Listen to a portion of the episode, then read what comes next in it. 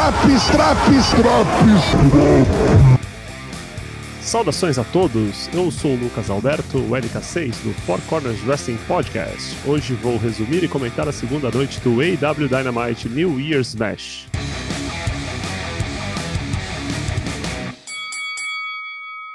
Depois de um breve vídeo que relembra as rusgas recentes, Pac enfrenta Eric Kingston. Pac começa dominando a luta, jogando seu oponente no corner. Phoenix e Pentagon, do lado de fora, anulam Butcher e Blade. No entanto, quando Kingston consegue virar a situação, Ellie, a Bunny, fica livre para atrapalhar Pac quando esse é jogado para fora do ringue. Kingston ainda acerta um backdrop driver no melhor estilo Toshiwaki Kawada, mas o bastardo inglês consegue vencer a luta após o sempre belo Black Arrow. Após o gongo soar, Pac coloca Kingston no Brutalizer.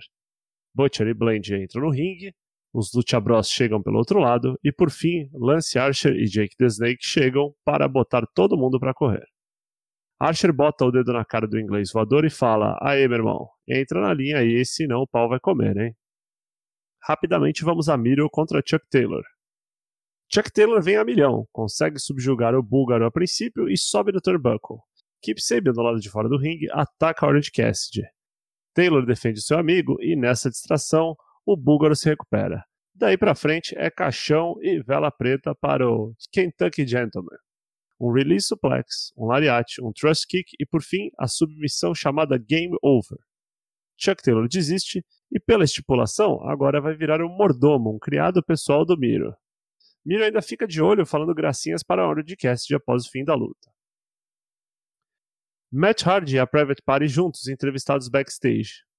Os dois novos membros da Matt Hardy Brand discutem com seu manager, que dá um piti e tenta convencer os garotos que o público não se importa com eles e que ele é o único que sabe os caminhos para o sucesso.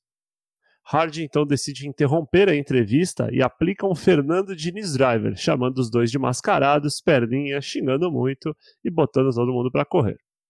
A Inner Circle inteira entra no ringue e decide anunciar suas resoluções de ano novo. Jake Hager, eloquente feito um Moai paralítico, diz que este ano vai atrás de títulos. MJF diz que quer apenas fortalecer os vínculos entre todos os membros da Inner Circle e que pessoas gordas também precisam acabar. Ortiz diz que vai treinar as receitas de sua avó. E Jericho diz que ele e MJF serão os novos campeões de tag da EW. Quando ele fala isso, começa a bagunça. Santana fica puto e diz que ele e Ortiz é quem são o tag team da Inner Circle. Sammy Guevara pede a palavra e diz que ele vê tudo, tudo faz sentido. Chris Jericho é uma rameira de duplas. Todos ficam bravos e apontam dedos, o clima esquenta ainda mais. Jericho diz que, assim como Warlow e Jake Hager lutaram semana passada e isso fez bem a todos, pela primeira vez uma luta tripla entre a Inner Circle vai acontecer. E quem vencer vai ser o tag oficial da Inner Circle. Santana e Ortiz contra Sammy Guevara e Jake Hager contra MJF e Chris Jericho. O Tiburcio Wardlow acaba sobrando, mas parece não se importar. Todos fazem o círculo de dedos do meio e é isso aí, fim do segmento. Backstage é entrevistada a Dark Order. Ivo Uno diz que após a homenagem a Broly, tudo que a Dark Order fizer é em honra de seu falecido líder. Adam Page é convidado a se juntar a eles. E depois promete que após a luta da semana que vem vai dar a resposta oficial ao seu convite de filiação à Dark Order todos têm certeza, principalmente Johnny Silver, que ele vai aceitar e comemoram, enquanto Hangman fica de lado, olhando e tomando seu whisky. Temos então uma montagem de vídeo com o Team Tess, Darby Allin e Sting, e a situação em torno do TNT Championship, o main event da noite. Dasha Gonzalez entrevista Kenny Omega e Young Bucks, prontos para lutar como um trio contra os Varsity Blondes e Danny Limelight. Don Kellis meio que não deixa ninguém falar e convence os Bucks a deixarem Kenny Omega entrar sozinho e entrarem depois. Após as vassouretes e o tema de Omega, Don Kellis, a mão invisível, pede o microfone e começa a falar. Hoje fazemos história. A turma toda está de volta. Com licença, Kenny, mas eu vou apresentar duas pessoas muito especiais na sua vida. Dois amigos, melhores amigos, campeões de tag. Senhoras e senhores, os Good Brothers! Entram então Carl Anderson e Doc Gallows, enquanto os Young Bucks, Dasha Gonzalez e Tony Khan, em uma rara aparição, ficam olhando com cara de desprezo no backstage. O juiz Bryce Ransburg autoriza a luta, que dura bem mais que o esperado. O time dos três campeões precisa trabalhar bem para conseguir a vitória, que vem depois de um belo Spinebuster e um Magic Killer de Anderson e Danny Limelight. Enquanto Omega e os Good Brothers celebram no ringue, toca o tema de John Moxley, que sai sozinho das arquibancadas. Omega e os Brothers o provocam por conta da vantagem numérica, mas Mox não liga e sai correndo para o ringue. Logo depois, os Lucha Brothers vêm igualar a peleja, que vira uma fumaceira fortíssima, daquelas boas mesmo. Leva um tempo, mas chega a turma do Deixa Disso, que é feito da raspa do tacho da Locker Room, aquela galera do AW Dark mesmo. Os Bucks chegam e tentam segurar Moxley quando ele consegue ganhar uma vantagem em cima de Omega, e parecem até ameaçar o ex-campeão com super kicks. No entanto, Penta, El Cero Medo e Ray Phoenix descem o super kick nos Bucks. A fumaceira continua, chega mais gente e Omega e Don Kelly dão no pé. Na estreia do segmento The Waiting Room na tela do Dynamite, tudo dá certo e errado ao mesmo tempo muita coisa acontece. Britt Baker é excelente no papel de Marcia Goldschmidt, com direito à plateia falsa, e Reba como uma fábrica de vergonha alheia. Eu vou tentar resumir o que acontece porque o segmento é recheado de momentos meio piscou-perdeu e vale a pena você conferir no YouTube. Reba vai dar um abraço e se pendura em Corey, que não consegue falar nada, num claro caso de assédio. Britt manda uma série de piadas, tanto sobre a tatuagem de Corey quanto o número de action figures que ele já possui, quando chama a convidada surpresa, Jade Cargill, que chega com uma promo pesada, falando em cheque e manda um mão na face de Cold. Sabe aquele mão na face que você meio que empurra a cabeça do cara assim, não chega um tapa? Chega então Red Velvet, que senta a mão na cara de Jade. Jade rebate, vem a turma do Deixa Disso, só que a versão feminina. A doutora Baker sobe no sofá e começa a filmar com o celular, enquanto Rebel se esconde atrás do sofá desesperada. O programa, então, tem um corte abrupto, horrível, horrível mesmo. Questão técnica, assim, não foi. Não é proposital, sabe? Alguém ali. Provavelmente o Butcher estava fazendo edição de vídeo. E mostra o ataque da Britt Baker na Thunder Rosa semanas atrás. Britt então pede para todos assistirem o rolê no telão, até que Thunder Rosa aparece com uma promo gravada provavelmente na casa dela, todo escuro, um som horrível, mas ainda assim boa, dizendo que vai pegar a dentista de porrada no Beach Break em 3 de fevereiro. A doutora fica brava, desesperada, e quando vê o gráfico no telão, fica berrando: não, não, não, não, não, até que ela volta para as condições normais de temperatura e pressão e encerra o programa. E é isso aí. Jurassic Express, tocando Tarzan Boy com seu tema, contra a FTR.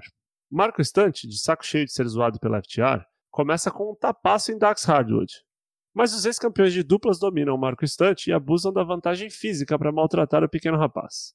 No entanto, a soberba de Cash Wheeler cria uma oportunidade de tag para Jungle Boy, e o Expresso Jurássico consegue entrar nos trilhos e acertar uma série de ataques combinados.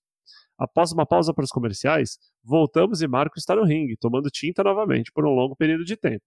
Até uma nova tag para Jungle Boy, que mais uma vez combina velocidade técnica e tenta a vitória.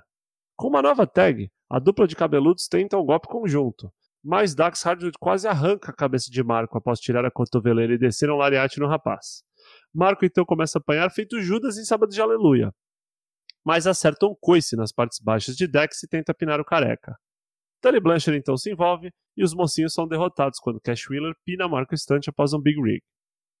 Tay Conti, acompanhado de Anna Jay da Dark Order, vem ao ringue desafiar Serena Dib pelo NWA Women's Championship. A veterana Dib vem com o seu belt estranho, que tem uma fotinho da campeã no meio, numa vibe meio foto de casa da avó.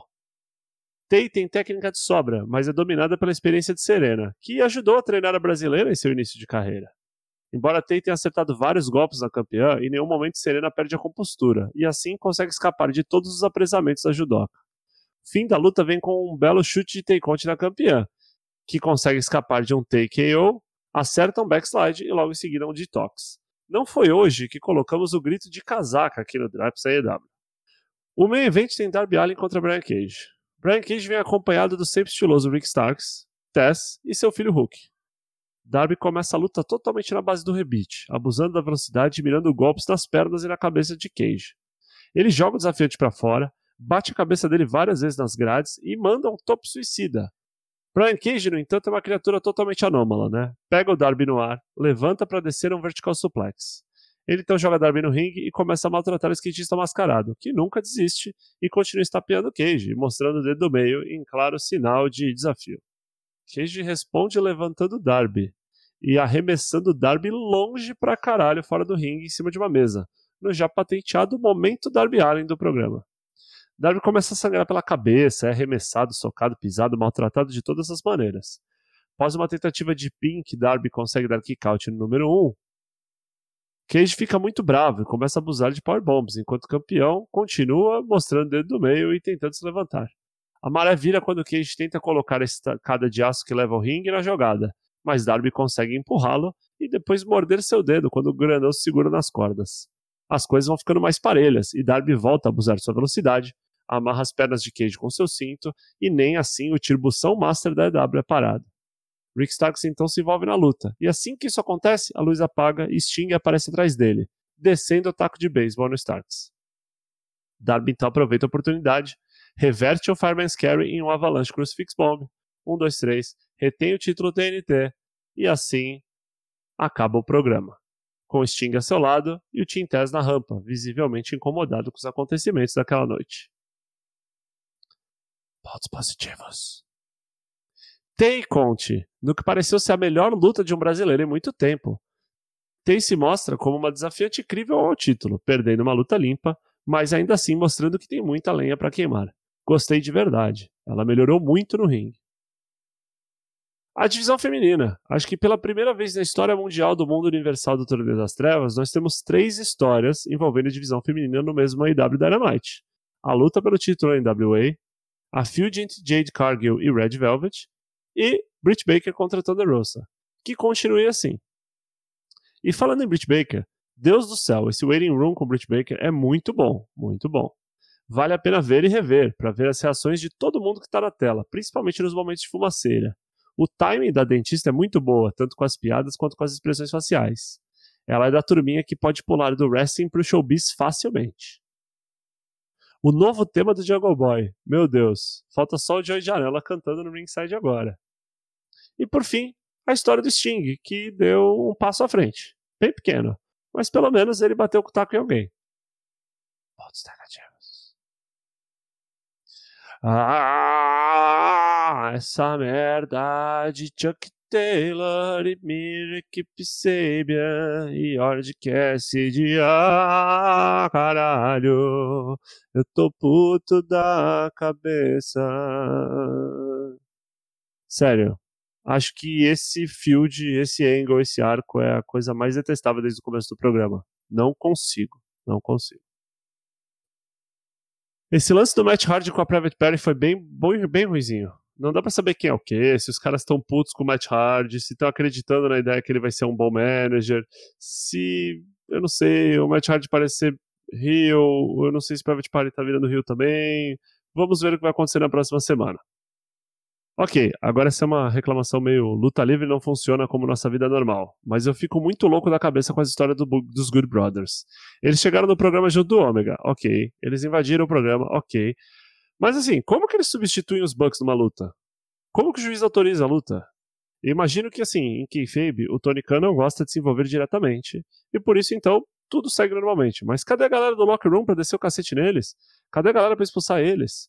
E eu digo a turma do Midcard é meio evento, só tem bucha para se meter no rolê.